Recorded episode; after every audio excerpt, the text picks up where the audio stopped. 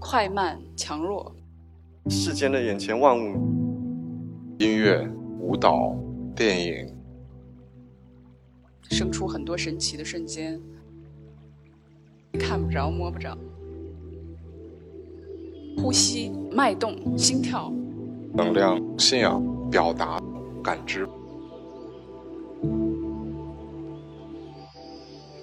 各位朋友，下午好！欢迎大家一起来到上音歌剧院，参与我们这一次的创意赋能女性系列论坛“无感新知”这一场。我是 Nonis 的主编肖耀辉，我来介绍一下今天的各位嘉宾。在我身边的这位是导演白雪，中间的这位是钢琴演奏家陈萨。其次是吴梦珂，舞蹈家。番号 C，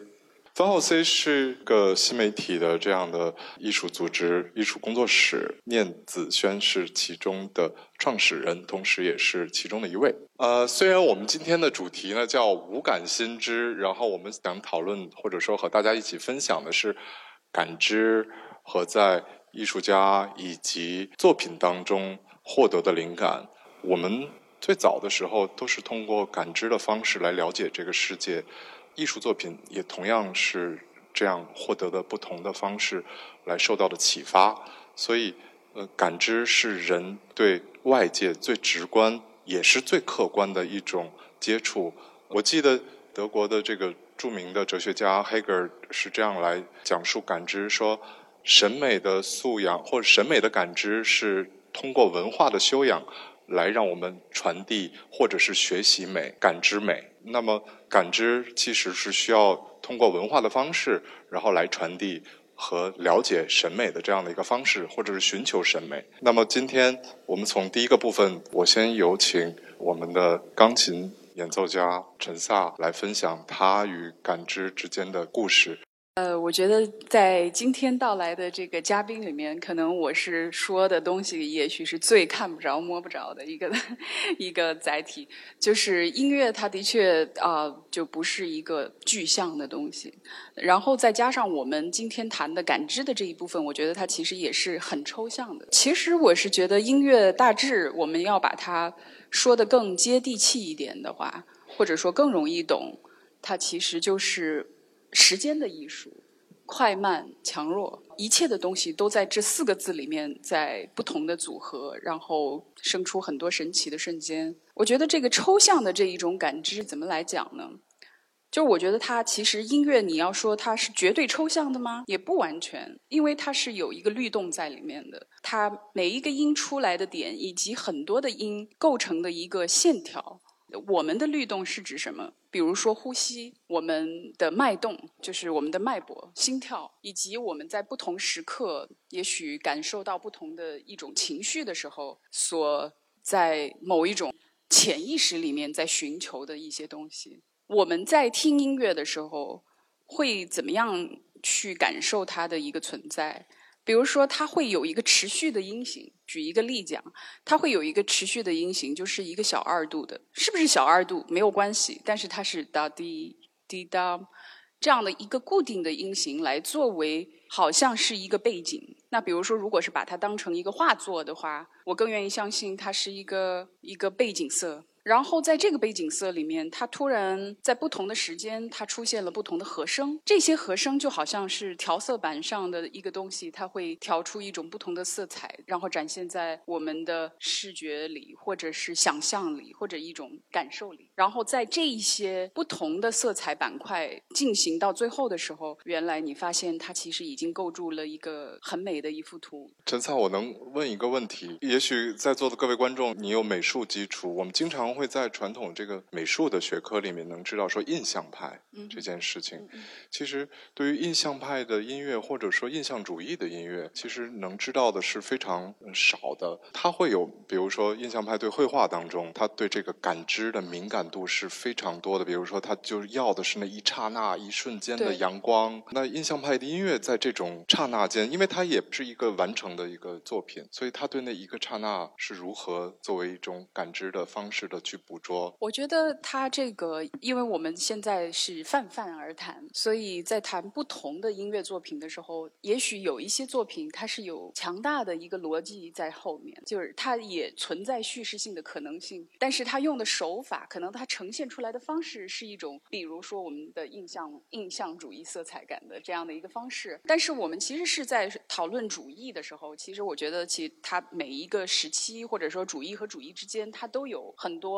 有雷同的东西，也有截然不同的东西。但是我觉得其实艺术里面非常有意思的一个点就是一种分寸，它在不同的一个作品里面，它的一个分寸感。比如说我我也在一些就是表现主义的画派里面，也同样会看到一个就某一个东西是非常非常强烈的，它也许是充满着几何图形的一个画作，但是它中间有一点是亮红色。那么你怎么去理解那个亮红色？那个可能就是一个非常 personal 的理解了。它可以是，也许是他在观望一个景色当中的一个落日，但他也有可能是他童年时期的一个一个伤疤，或者是一个非常强烈的在那一个时刻在他的脑海里所存在的一种感感受。我觉得这一些其实都是有待于我们作为接受者，比如说我是演奏这一些作品的，他们已经都写出来了，但是我在做这个演绎的时候是二度创作者。可是我们的观众他们也同样是承载着这样的一种角色，在你接受这一些东西的时候，变成了一个跟你有对话、跟你有交流的一个东西，然后你得出一些那个时刻的一种感受。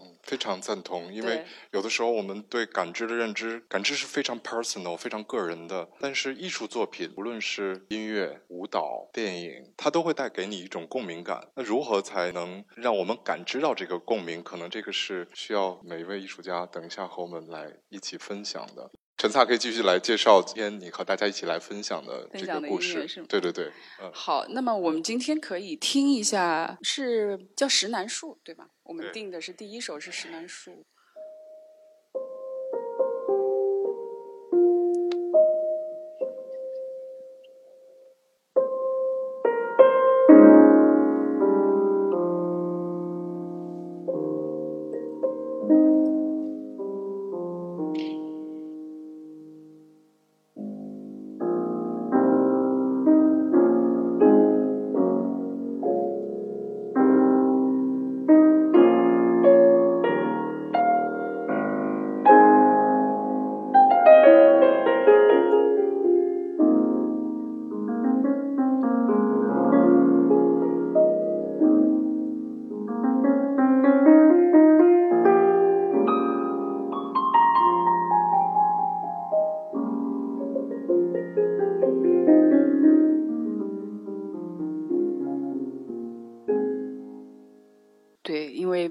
法每一个都放全，所以就是先让大家听一下这一首 Debussy 他在写这些前奏曲的时候，他在每一个曲子后面拿括号打出来，他给这一首曲子的一个标题，我觉得很有意思，也非常的谦卑，因为他第一个是告诉了大家他的一个主观的一种感受和想象，但是他也把更多的空间是留给后人。演奏者或者聆听者来接受。我去专门查了这个石楠树作为一个植物科类的一个一些资料，它是生长在比较温热的这样的一个气候当中的，所以我觉得就其实就是一种温度感，是我在这一个曲子里面体会到的，而且也在德彪西其他的一些作品里面看到，他在起码是有一个时期，对他来说，大自然就是上帝。之前有提到。在我们听音乐的时候，其实就它也是存在一个一个场吧。我觉得很多的艺术作品，其实它都是有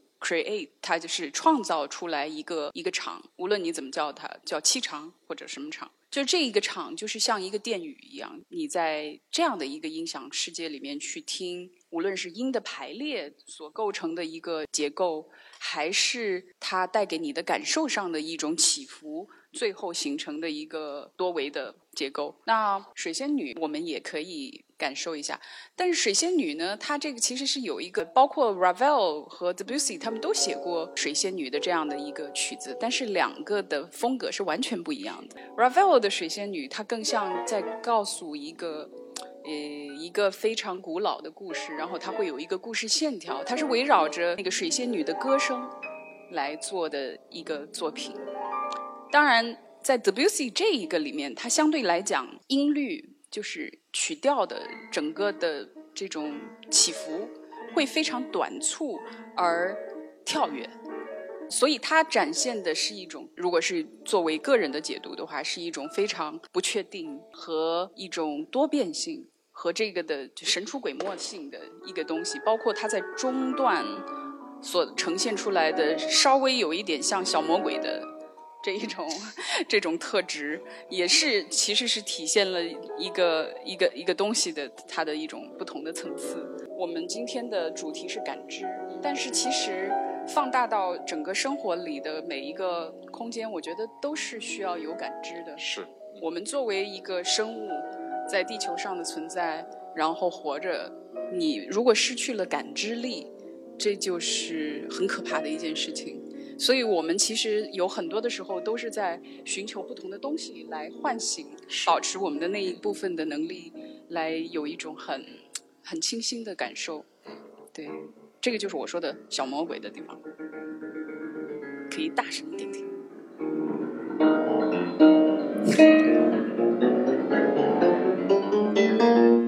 那我们就就可以继续下一首了。对，《沉默的大教堂》我觉得是一首非常伟大的作品，非常伟大的作品，因为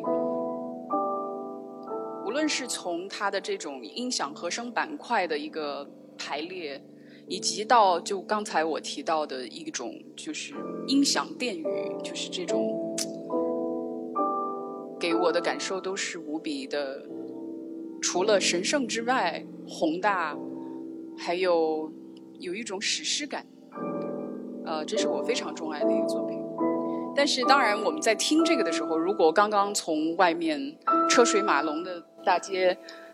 进到这样的一个空间里面，可能会需要有一些时间来进入。就是我们要等心跳慢慢的平缓了以后，你才可能去跟着这一些音走。因为可能我们的一种下意识的思维习惯是需要知道 solution，需要知道一个 destination。或者需要知道一个结果是什么，一个一个比较快的结果，但事实上在音乐里并不是这样的，它是一个经历，是一个一个过程。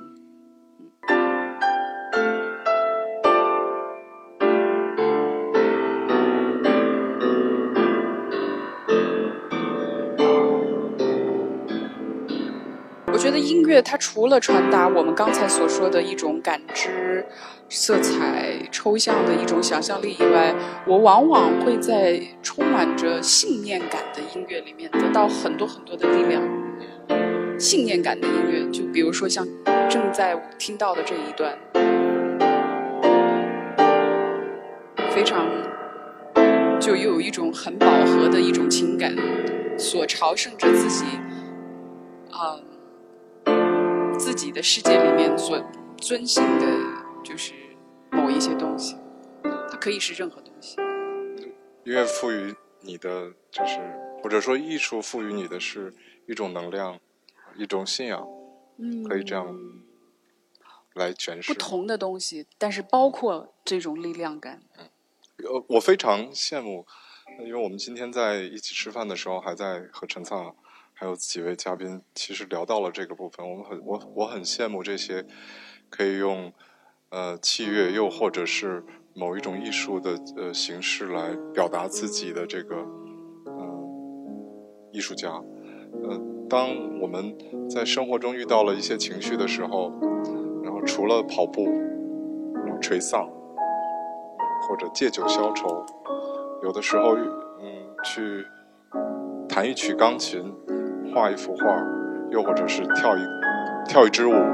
然后把我们的这些情绪宣泄出去，你得到的是一种慰藉，同时，嗯，也是一种表达，是一种对生命的这种对抗。你可以选择另外一个方式。对，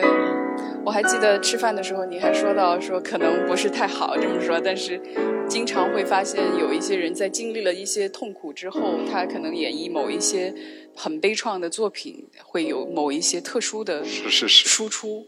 呃，这个的确是这样，因为我也是有自己亲身经历的。我经常会冥冥之中在想，可能我们就是一个，就是一个 media，有很多东西，我相信是有一些东西是因为我们在这条路上去不断的往前走，然后你可能会接收到很多的东西，这个其中包括知识，包括灵感，也包括很多 spiritual 的一种力量，然后通过我们就再次的被传达出来，然后再次再传到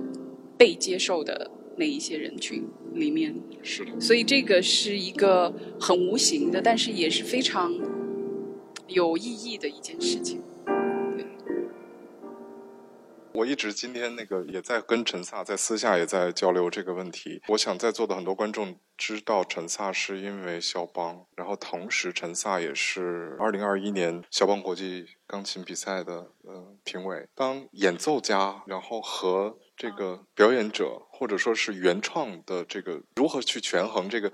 你怎么就会确认说原创的被表达的？是恰如其分，又或者是高于原创。其实这个道理是一样的，就是这个感知的关系是非常微妙的，非常微妙，而且也是非常个人化。我觉得这个就是我们在一定的基础之上，如果大家都完成的非常杰出了以后，我一定是遵从我的内心来感受这个演奏是否能更能打动我。但是是否更能打动我，不一定更能打动你们。对，你知道这个这个东西，所以其实音乐比赛是一个伪命题。这个蛮大胆的，作为评委，就这个没有办法。我觉得就是比赛它不会消失的，而且可能会越来越多。可是它的确是一个伪命题，因为你不是一个绝对的好与坏，而是我在那一个时刻，我就是被打动了。就那个时刻，很奇怪，我也不知道。但是也有可能，我在换一个时刻，我在同听同样的演奏的时候，我也许一点都没有什么感觉。假设在比赛里面，我已经听了三天了，啊，很多杰出的钢琴家的演绎，然后大家也都非常有光彩。然后突然，我听到一个非常极简的，但是就是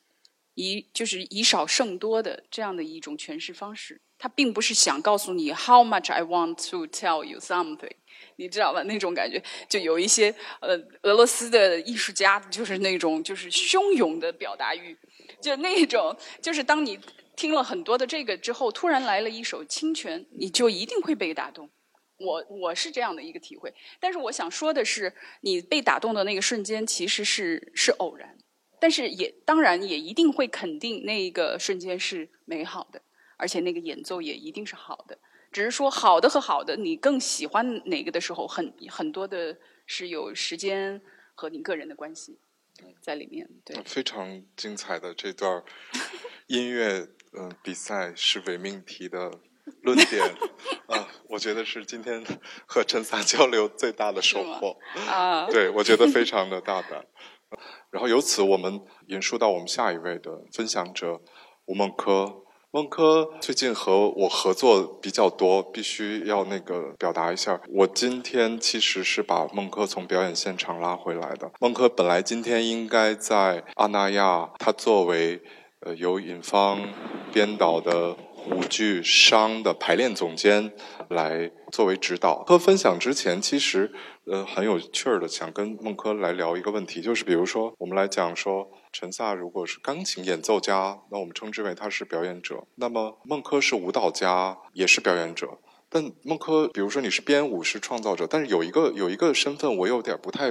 理解，因为我不是舞蹈专业，就是什么是排练总监？我们很少就是能遇到一个一个一个 title 叫排练总监。其实排练总监，我觉得是我从事舞蹈专业以来，我觉得是一个最难的角色，因为他不是属于他自己的，他是属于大家的，他必须要为编舞家服务，他也必须要为舞者服务，他是他们中间的一个媒介，他要同时能够理解编舞家，也要同时能够知道舞者的身体的一个极限，他是他们的一个桥梁。当然，编舞家他可以说的非常的清楚，在解释的时候，但是有些编舞家，每一个编舞家不太一样啊。但有些编舞家呢，他可能离舞蹈本身已经很久了，他很有他的创作理念呀、观念呀、想法呀，但是他并不一定还记得怎么使用身体。他有，他可能很有那些 ideas，但他不记得怎么使用身体。然后这时候就是我们的角色了，因为我们对于舞者。基本上身体就是我们的工具，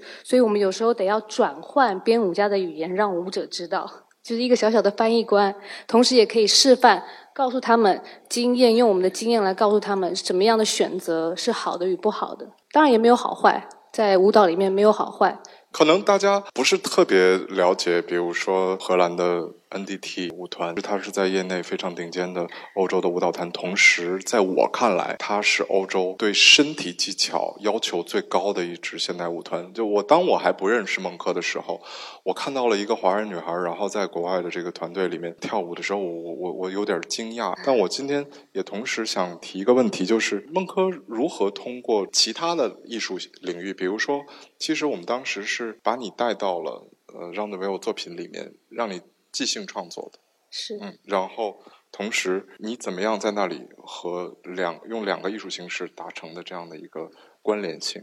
呃，其实舞蹈，我个人认知的舞蹈专业，它其实是靠很多不同的专业领域来帮助的，比如说像音乐、文学、呃，戏剧文本、个人的经验、个人的感受，这是这些是在我们在舞蹈创作的时候，或者是整个空间你感受到的东西。就像我们今天要讨论的一个主题一样，就是五感这件事情，它是打通的，它必须要是打通的。比如说，我到了一个空间，我看到了什么，它是什么样的形状，它是什么样的颜色，它要如何？当然，我是用身体出发嘛，所以。它是我的工具，我如何转换它形状？我的身体可以什么样的形状？这个颜色它带给我一个什么样的感受？哦，颜色可以呈现的是一个温度，可以呈现的是那温度对我来说又是一个什么样？身体可以表达，肢体可以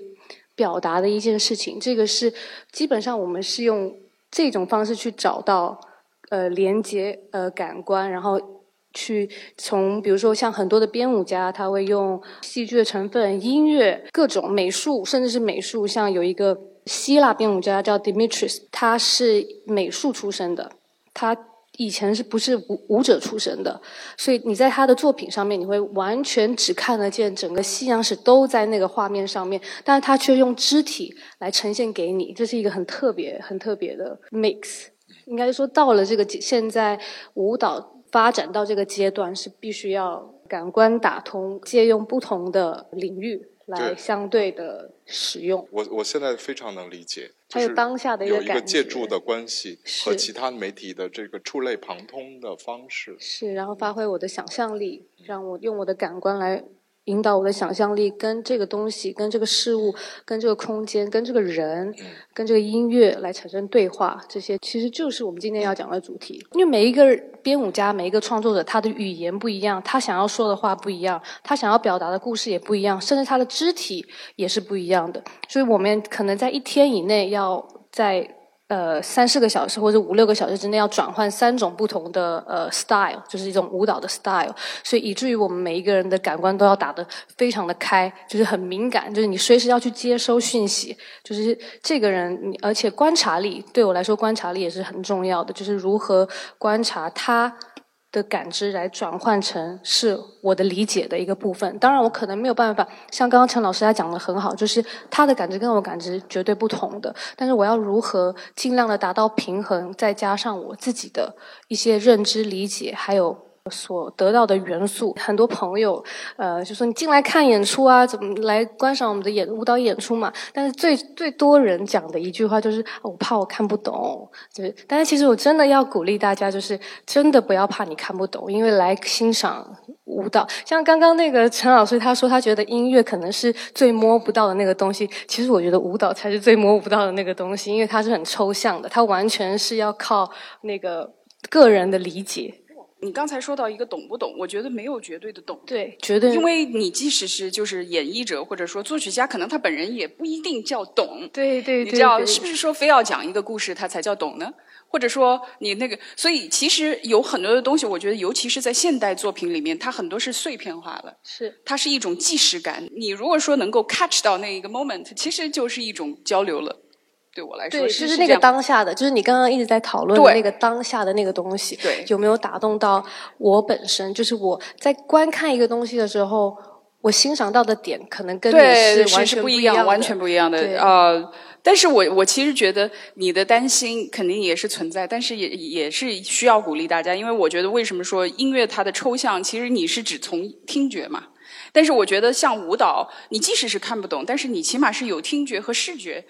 你在看看着不断在运动中的一种。我觉得不需要担心懂不懂。当你进来的时候，你是感受，感受是最重要的。你感受到什么就是什么，就是你不喜欢也是一种感受嘛，对吧？你知道，哎，这个不是我喜欢的风格，我下次要去尝试。呃，我再看看有没有其他不同的风格是我喜欢的，这是一种美的建立。对我来说，对对是这样。我其实觉得所有的听众或者观众，他们的这一种参与者的角色，可以被更提高到一个一个主位上来。就是其实 you name it，就是你来给他定义，就很多东西是是不是这样？是这样的，对。其实我们一刚才聊的其实是那个观者与创作者，或者说是表演者之间的这样感知的一个维度。其实对于表演者自己来讲，或者说是创作者来讲的话，它也是一个比较有趣儿的一个话题。比如说，你如何通过自己既有已经熟悉的感知方式来创作新的作品？比如违约你做一个作品，其实这个就是一个很有趣儿的一个感知的维度。如果同样的话题放到给观众的话，道理是一样，就是你如何来看待这件或者说这一部作品？然后不是你熟悉的，比如说你已经喜，你是一个喜欢听流行音乐的观众，或者说你是一个喜欢看古典芭蕾的一个一个一个观众。那今天我给了你现代舞，那你感知到的是什么？可以这样双互的去理解这个问题吗？我觉得是完全可可以去理解的，但是可能就是喜好吧。你说的这种，他对于他的这个美的建立，但是最主要习惯对。但我们还是得要有一个审美的一个建立，而不去 say no。就是当我们不了解一个东西的时候，我们可能是一个对于它是一个恐惧，是一个害怕，所以我们就不愿意去触碰。我们觉得它是对我来说是陌生的。但是你总是可以在这个框架里面找到一个点，是你觉得哎，是我觉得好像挺有趣的，我还想要再多了解一些的。呃，孟科，我有一个问题，其实还想继续再问啊。你刚才说，舞者有的时候需要借助于不同的领域来，或者说不同的感知，然后来打通，对，又或者是借助的方式来做表演或者是创造。那么，比如说，你是如何来得到这些灵感的？比如说，你会把所有的东西都转换回身体，是吗？就是你的等号，也就是说。空间等于身体，然后音乐等于身体，然后就是一切最后的等式都是这样的一个关系嘛？如果我用一个理科的方式来提这个问题的话，就是你你如何这个寻求的这个灵感的共识？不是所有东西都是等于身体的，但是我一定会先回归到理解到音乐，因为音乐和舞者是有一个节奏之间的关系。舞蹈也有一个节奏的关系，就是我身身身体的一个律动，跟我呼吸的时候，刚刚那个陈陈莎老师也有说到，每一场的演出为什么不一样，是我们呼吸不一样。但对于舞者来说是一模一样的，我每一天的状态，跟我每一天呼吸的节奏，都有可能导致。今天这场演出不一样，但是我要刚刚要说的是，哎，刚刚的题目是，不是说你怎么把其他的媒介转换到或者吸收到你用什么样的方式来做的这样的一个转换？当然，我们还是以肢体为主，但是我们绝对不会局限在肢体之内，就是我们不会要把所有的东西都转换成肢体，因为这样就变成一个音乐话话剧也说不定，就是它。这就是我可能要转换成我自己的理解，我的抽象的东西。但是当然，这是需要经过讨论的，因为我不是唯一的创作者。舞蹈，它除非我创作今天创作是一个 solo，但很多时候舞舞蹈作品是一个人以上。这个时候你是需要讨论，经过呃彼此激发。这个时候，但是我们绝对不会局限在只完成一个所谓的舞蹈作品，这是会比较是我们需要一直转换的地方。嗯好的，非常感谢孟科的分享，谢谢，谢谢，嗯，我们下面就是来真正邀请一下我们的呃新媒体艺术家分号 C。我有的时候经常会开玩笑，就是我对新媒体艺术家的理解是，呃一个比较那个社交化的方式，我们叫他们叫理科男的浪漫。因为这些人对我来讲，他有一部分呢，他要把程序、计算机这样的方式，然后转换成一个艺术的形式，然后来传递给观众。我我我这样讲会惹到你吗，聂老师？呃，其实不会惹到，这是大家共有的一个观念。但其实我们团队就其实我不叫冯浩 C 啊，我叫念子轩。然后这次回来我是代表着团队回来的，所以这是我们团队的一个介绍。那像。我们团队一直在做的一件事情，就是我们并不是通过我们用技术去传达出一个感觉或者是一个作品，而是我们的作品通过技术去进行呈现。它只是一个工具。从来大家都会觉得，呃，新媒体艺术家可能是需要一定要用到呃各种各样非常复杂的技术，一定要用编程，一定要用剪辑软件或者特效软件去做一些视觉画面的表现。但其实我们一直以来并不是，我们的本质是艺术。而不是新媒体，这也是我一直在啊到处跑来跑去。我去做演讲的时候，一直在跟大家说，就是新媒体跟艺术他们是没有任何关联的。新媒体是新媒体，艺术是艺术，只是我们运用新媒体这个工具去进行创作。那么，我为什么会想要把这种新媒体的这种交互技术运用在新媒体舞台的舞蹈表现上？是因为每一次，我相信孟克应该也会有这种感觉的，就是每一次的。舞蹈其实都是会有一定的不同的，这个不同是取决于你的一种心态上的一些转变。那同样的，就是多媒体的内容，如果它是一个事先制作好的一个视频，可能舞蹈演员他就需要去完全去对上那些点。但是呢，如果通过交互技术，就可以让舞蹈家可以更好的去放出自己的感受，去更好的去进行舞蹈演出。那这也就是我这些年，其实这个是我自己。本科的毕业论文写的东西，那我现在就把它带回来了。同时呢，其实我们一直就是在探讨的，就是生成艺术，或者是计算机艺术，我们是如何把不同的一种感知或者是感官上的内容去融合到一起去。这是我们一直以来的一种尝试和呃。期待就是我们也不知道未来我们会做些什么样的事情，但是我们一直都在尝试跟不同的内容去进行结合，甚至于就是我们现在还在做建筑装修的事情，然后也在做啊 MV 的导演，就是我们或者是在拍一些片子，就是我们尽可能的把我们这种的艺术表达内容去跟更多不同的领域去进行跨界尝试。其实这个并不是说我们希望像这样去做，而是这个是可能。埋在我们这个行业中的一个基因种子。我们这个行业其实它所做的最多的事情是什么呢？比如说把钢琴，那么现场我可能我们放一个麦克风，这个麦克风我们可能是可以去收到它声音中的，就通过计算机就傅里叶变化可以分析出声音的高频、中频、低频，然后我们再把这个高频、中频、低频对应到不同的视觉影像上去。那这样的话，就是在钢琴的演奏中，我们就可以很快的分析出不同的音色，然后不同的。呃，节奏，然后就可以让画面可以跟它实时的进行了一个变化。这样，当钢琴艺术家在弹奏的时候，其实画面是跟它是完全无缝链接的。啊，当然我们还是会做调整，因为我们还会要根据音乐的一种感觉，我们可能是变化它的颜色，或者是变化它的一种动态效果。但是总体来说，就是它是做到一种无缝链接。那么做跟舞蹈艺术家来合作的时候，其实我们就是在舞蹈艺术家手上穿上很多的传感器，或者是用 Kinect。那 Kinect 就是一个就是设备转，因为猜你应该有接触过这个设备，就是一个摄像头。那么这个摄像头呢，它是可以就是很快的，就是检测出你身体的一些动作，然后它就可以把你的动作的形态就是投影到屏幕上去。那这也是我们经常做，其实我们就是把世间万物变为数据化。那把这些数据化呈现出来的时候，我们要在一种艺术家的坚持，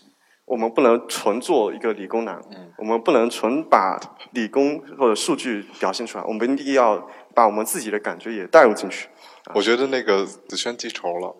然后我我没有记仇，我我没有记仇，他一直在 repeat，就是那个理工男。没有没有那个，这个其实真的不是非常。呃，其实白雪在我旁边一直在说：“哎呦，这个这个这个顺序现在就是可以有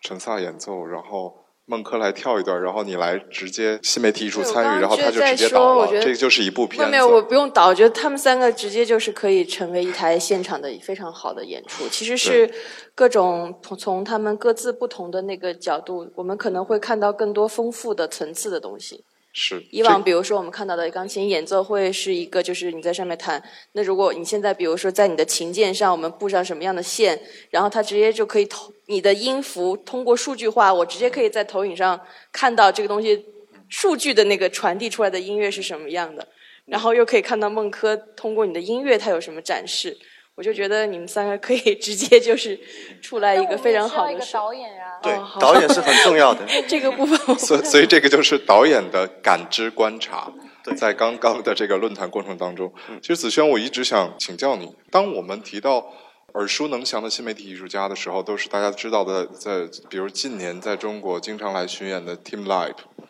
然后大家对这些艺术家有的时候在风格上，呃，或者是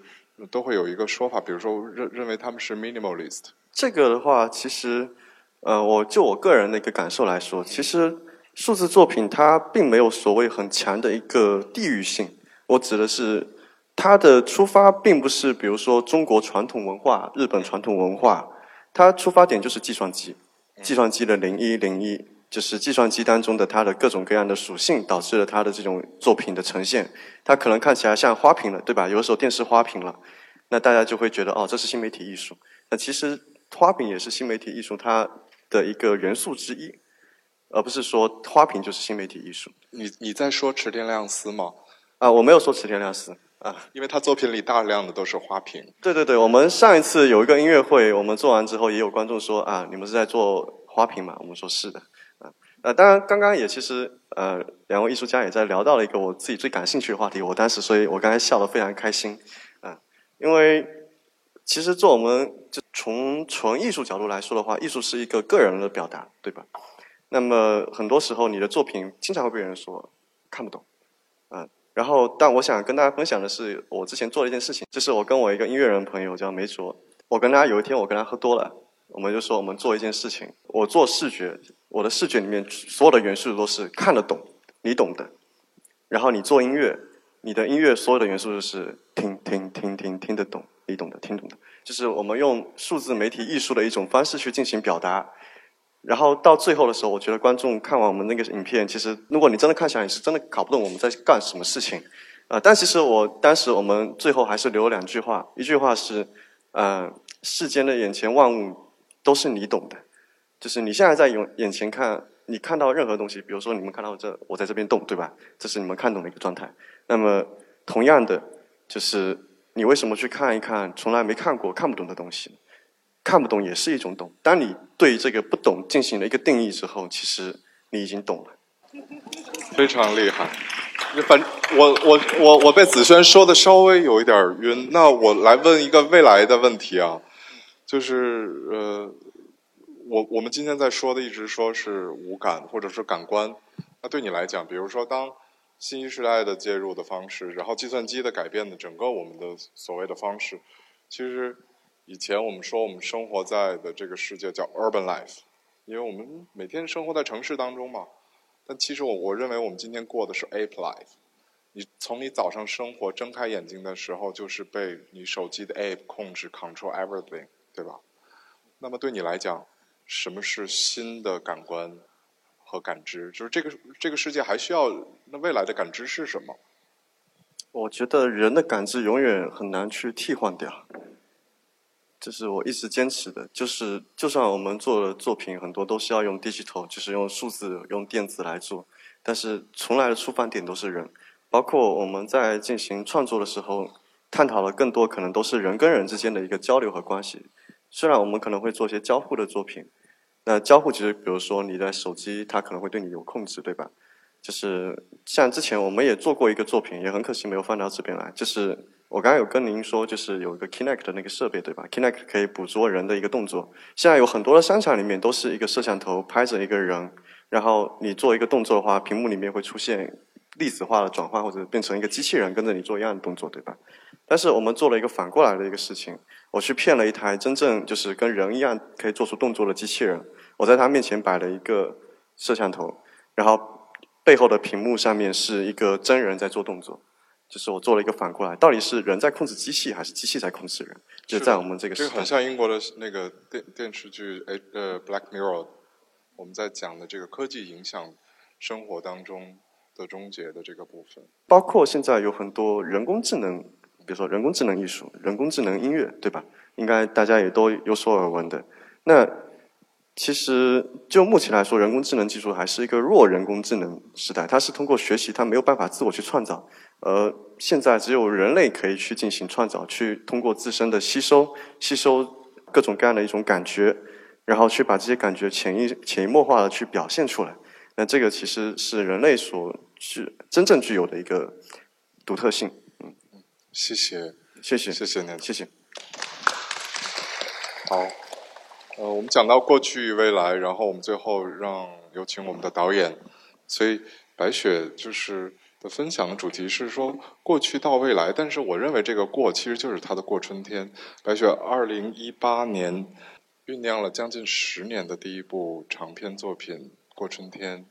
呃，上映到今年已经三年了，呃，一九年上映，啊，一九年，抱歉，然后到现在也也两年多了，马上你就有新片了，我们可以先聊一下新的片子嘛，也就是未来是要在今年十一月开始进组吗？对对，因为本来其实呃，原本计划是要有一部涉外的一部题材在做，而且那部题材其实。那个题材也是相的相对来说，我觉得对我的自我的要求也比较高。它是一个完全陌生的领域，呃，然后现在因为疫情的关系，所以我就先暂时先决定拍另外一部电影，是一个意大利的一个母女题材的一个一个电影的翻拍。嗯嗯嗯，白白雪是这个是你特意的吗？因为你的第一部作品到现在都是女性题材。其实我本来要拍的第二部作品不是一个女性的，所以它呃碰巧对。那可以能稍微多多透露一点关于马上即将开拍的这个这个故事吗？因为它既然是翻拍的作品，我觉得这个在这个场合聊这个挺俗气的，真的。我觉得真的电影是一个大众艺术。我刚才在听到三位艺术家都在说到这个不懂的这个事儿哈。我也在想到底是什么东西呢？到底不懂在哪儿呢？其实，比如说从我的专业角度来看，电影它最开始的时候也是以每一个的是一个故事，所以它其实有叙事的部分。这个这个故事它可能是一个非常奇奇怪的或者猎奇性的故事，强烈的冲突的，然后慢慢延展到后来，大家就需要了有了情感的要求。所以我们现在会很多时候在聊一些电影的时候，我们希望啊，就是大家会看到这样的宣传，就会说啊，有都哭了多少次啊，笑了多少次。它其实是一个达到一个高共情的一个东西。那其实我觉得还有一种电影呢，是大家可能忽略了一个词，就是情绪。所以我觉得刚才你们在说你们的那个艺术门类的时候，他不懂的那个很多原因，是因为其实你们是在表达的是非常纯粹的情绪，而不是一个具象的情感。因为一个具象的情感，比如说母女之间的情感、爱人之间的情感，这个是特别特别实的。电影其实是特别实的一个东西。然后，所以我觉得还有一种电影，其实你看完之后，它好像有一种情绪是你挥之不去的。你好几天你都会萦绕在这个里面，但是你又说不出来到底是什么东西打动了你。所以我觉得，其实，在电影里面它也会有这个部分，但是大部分我们现在看到的这个电影，它其实是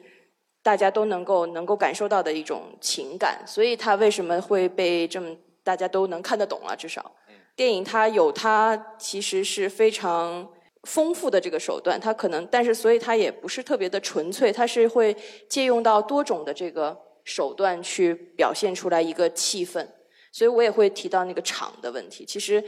我觉得在我拍戏的时候，我最看重的是气氛。那气氛这个东西是什么东西？其实特别虚。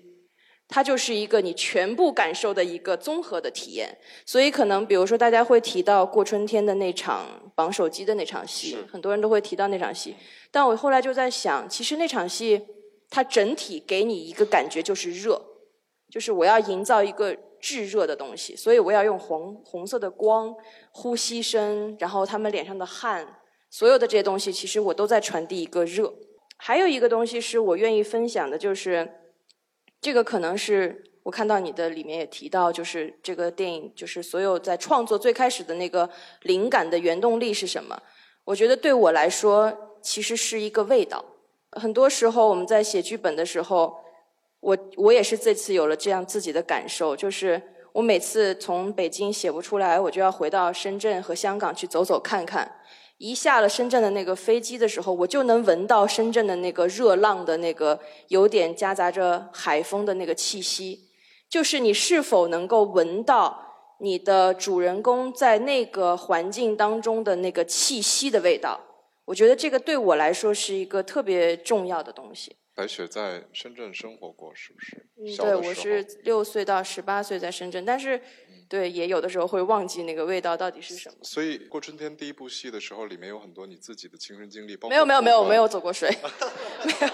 我没有在挖坑，导演很敏感，对，所以为什么说？电影是一个综合艺术，就是导演的这个感官观察，然后敏感度要够。所以你看这个坑都没挖下来。我只是想说，深圳给带给你了熟悉的味道的同时，然后唤醒了你创作的一个方式。对，就是那个其实是也是一个下意识，就可能在那个时候你就会觉得，哎呀，就感觉跟你的这个笔下的人物在同呼吸的感觉。所以这个是一个特别可能是特别主观的一个感受。我也可以想分享一个特别神奇的一次经历哈，就是在过春天快下线的时候，我就自己有点儿挺事儿事儿的，想有点仪式感，我就想自己去买张票，然后正好家附近的一个电影院有，然后就去买了一张票，想做一个有点像是告别似的，然后那个就自己买张票，带着我儿子一起去看。结果那天是个早场，其实并没有那么多的观众，但是也来了差不多九十个，也挺让人感动的。我在看的时候，我突然间有了一个什么感觉呢？就是我觉得电影中的这些人，好像他们真的活在一个另外的一个空间，他好像不是我写下来的，或者是我拍下来的一些人。而是这些人真的有可能就是像活在另外一个我创作出来的一个空间里面的感觉。就我当时那样想的时候，我觉得哇，喂，这种感觉好神奇啊！对，很魔幻，让你对对对，就是有一种穿越的方式。对，我觉得可能就是因为那个东西是非常非常真实的。很多时候在拍电影的时候，大家会提到一个真实，但实际上，我觉得电影要营造的是真实感。是通过你的很多东西的营造，制造出来的一种真实的感受，它其实和真实的东西是有一定差距的。就有的时候我们会会去看到有些故事，就是说，哎呀，电影都不敢这么拍，但是那是真的。这么说吧，就是其实在这个里面，这些演员，包括过春天的这个故事，其实都是虚构的嘛。嗯。但是它确实又有一些真实的来源。嗯。但是这些人物呢，有的时候。真的是我编的，可是我编的那个东西，大家就会觉得会相信它，相信它的那个基础是大家的一个，比如说生活逻辑的一个认知层面的，还有一个就是你的你的情感层面的一个，就是大跟大众能够去交流的这样的一个认知。所以我觉得真实感它其实建立在情感真实的基础之上。然后刚才我们也其实跟陈萨也讲过，就是其实表演艺术家，然后对原创。的这个这个表达的方式，然后也跟孟轲聊过这个部分，就是你们对原创和再创这个之间的感知关系是什么样的一个状态？为什么要选择这个再创作的这样的一个剧本？它怎么会吸引到你？这个当然，它有一些，就是因为电影它不像是一个个人创作嘛，它所以它更考虑的那个因素会更多一些。但是我觉得可能通过这次的这个创作，我发现，就是即便是它有一个原本的一个电影放在那儿的时候，其实还是通得通过我自己要调动我自己的对对这个人物关系和对这个情感的我自己的那个认知，我要充分的把它调动起来。的时候，我才能够真的把这个东西再能够去写好和拍好。因为这个不像，比如说，呃，陈萨在演奏肖邦或者是德彪西的时候，这个是一个既有曲目，非常的称之为经典，它已经离今天有一百年了。然后它被各个呃演奏家，然后大师也好，都演奏过。然后人就是传统人们对艺术的感知是对比。就是我听过这个这个曲子，所以我喜欢这个部分。就像我今天说我喜欢亚麻色呃头发的长发的少女一样，就是这个旋律经常会萦绕在我的耳朵里。然后呃，这个我很熟悉，我听过它，所以我可能会自主的认为说好与不好，这是一个感官的问题。但电影有的时候是不是的？就是比如说它里面有一个原剧本。然后或者说是有一个原创作，然后那这个部分我们怎么能来判断？就是这个其实有的时候不不不危险嘛，就是白雪就在这种创作的时候，因为它有有一个东西在那里。因为其实可能就这次特别个例吧，啊、这个故事它其实我们只提炼了它的一些人物关系和情感的核心而已，所以它基本其实基本上它呃不是那种原封不动的翻拍，就是照拍这样子，所以它其实呃不太会有这个问题。对对，嗯因为他可能比如说有的翻拍的故事，包括从小说改编的这种，也会有这个问题，就是你怎么去当从那个当中去提炼嘛。对，这个就像是说原创灵感，然后给予这个原创作者，然后你又通过这个作品再得到灵感，然后再创作，这个是不同的我觉得可能其实刚才前面呃也提到过，就是这个共鸣和观众就是观看的这个观众的角度来看是否能够有共鸣的那个话题，在电影当中，其实它的我自己的标准是唯一的，就是一定要打动观众。其实，在我们在判断一些呃，我比如说我的之前做作作品的时候，跟编作曲去聊，或者是我现在跟编剧去聊的时候，我的那个判断标准就是一条，就是你打动了我，就一定可以打动所有的观众。就这个东西，其实因为它的这个电影的这个媒介，它其实它就像我说的，其实我们在聊的是一个特别大众向的情感故事，所以它这个东西它就会更加的有这个判断的依据。但是在情绪的部分，其实是比如说我可以去用很张牙舞爪的这种肢体可以去表达愤怒，但我也可以沉默，也是愤怒。所以这个时候，其实这种情绪它就会有很多种可能性的解读。所以我觉得在电影里面，我的标准就是一唯一的，可能也是因为我并不是一个特别个人化表达的作者，就是我 其实是一个可能希望能够通过一个电影作品和更多的观众去打通这之间的这个交流的这个屏障的。我我其实非常的去比比如说敬佩导演的这个工作方式，因为他需要把自己的感知传递给各个部门的人，因为我需要把这个剧本的方式，然后交代给比如说导演呃呃演员，然后我的编曲，然后我的灯光。我的谁谁谁谁谁，当如果你不是一个纯粹的技术挂导向的人的时候，而且比如说特别是演员的时候，你不能，你你总不能演一遍给他吧？就是这个是，那你这个时候如何去传递这种感知的方式呢？我记得我有我听过一个那个一个一个呃，有一年有人在采访王安忆的时候，然后说聊起来，比如说他跟某知名导演，然后来沟通剧本的时候，然后最后大吵，然后导演最后跟他说：“这个是我的作品，请按我的方式改，那是他的编剧。我也遇到这样的问题哈，就是，但我觉得我同时也很幸运的感受过另外的一种感受，就是比如说我跟我的编作曲也聊过，就是当你拿出一段音乐，或者是当我交出一个剧本给资方的时候，如果你这个东西哪里就是有点问题哈，就是。即便是你自己掏心掏肺的写了，但是当有一些人他们都会有这样的问题那样的问题的时候，这个时候只有一个问题，就是你这个剧本没写好。当你真的把一个剧本非常能够一口气读下来的时候，或者是说这里面的这种人物啊，还有情感打动你的时候，其实是不会有任何人有问题的。我现在感觉在。导演其实他是一个做判断的人，从你一开始的选题，包括你后面在面对不同工作人员，你对你对主创的选择、演员的选择，包括你刚才提到对表演方式的选择，其实通通都是要我来决定是还是不是。所以我觉得这个判断的这个东西呢，其实我我也不知道该怎么去说，这个到底是不是一个。可能还是有有长期训练的这个因素在的，我觉得，但是我感觉其实导演最后 PK 的还不是这个部分，就我觉得导演最后 PK 的是你对这个世界对人的认知和看法，这个部分其实是没有任何东西可以去，就没有任何的力量。你说你通过学习多少技法，这个地方怎么能拍的多，就跟这些东西都没关系。其实还是最终落到那个表达上，就是你怎么看世界，然后而且这个东西不是。别人告诉你的是你独特的这个想法。非常感谢白雪的分享。我想借由白雪的今天的这个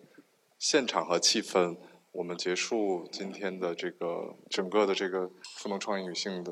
部分。然后现场会有观众们对今天的论坛有没有什么特别的问题想提问的，可以来和我们提问。既然曹老师有问题，呃，因为呃我是艺术新闻呃中文版的出版人，因为这个论坛呢是整个话题是围绕着创意赋能女性。这样的一个呃系列，那么呃在座三位女性在电影的领域、音乐的领域，还有呃舞蹈、当代舞蹈的领域都是非常出色的呃这样的创作人。那么呃我也想呃因为在你们的工作生活经历中，肯定也遇到呃很多不同的男性和女性在这个行业里面的一些受到的一定的一些偏见，或者是一些不公平的一些待遇，或者是。或者是你们是怎么去考虑？就是作为一个在这个创意行业中的一些女性，文化艺术领域女性，你们是呃希望给予我们在座也是有很多呃从事这个行业的女性有一些什么样的一些寄语，或者是呃你们是怎么给予赋予自己一些力量？我其实很有幸自己是从事的是音乐这个这个艺术门类，啊，在众多的音乐作品里面，其实我们可以找到很多。充满着男性和女性、神性和人性的那种不同特质的作品，所以我们在习作这些作品的时候，其实我一直是，我就是觉得在这一条路上，经常是，你知道，就会觉得在某一些时候你是雌雄同体的，因为你需要去去具备那一些特质，然后把它们集合在某一首作品里面去体现，然后甚至你对人性的一个无止境的去。渴求去探索，然后包括人性和神性之间的这一种对话和一种关系，我觉得这都是我们一个人生的一个大课题。但是，当然，我相信不光是音乐门类，可能各行各业，大家对于男性和女性在出现的时候，都会有某一种认知。那么，我呢，觉得还是用作品说话。会比较站得住脚，因为其他的方法我不可能改变所有的偏见。但是用作品说话，其中包括什么？我觉得是包括对于无论是男性和女性，可能你对于作品的理解都会有一个触角。那个触角有可能是敏感的、脆弱的，但是也有可能是非常强大和强悍的、柔韧的。所以我觉得，就是通过这一些触角，然后去啊，把一些作品。呈现出来，其实可能在一段时间以后，大家不会意识到这个一定是男性或者女性做做出来的作品。但是我也的确有意识到，比如说有一些女性会比较利用自己在外貌上的一个优势，就像男性可能会利用他们的一些东西，就就是说这个外貌上的优势。但是我觉得在纠结一些时期以后，在没有得到答案之后，我觉得是这样的，就是女性如果说。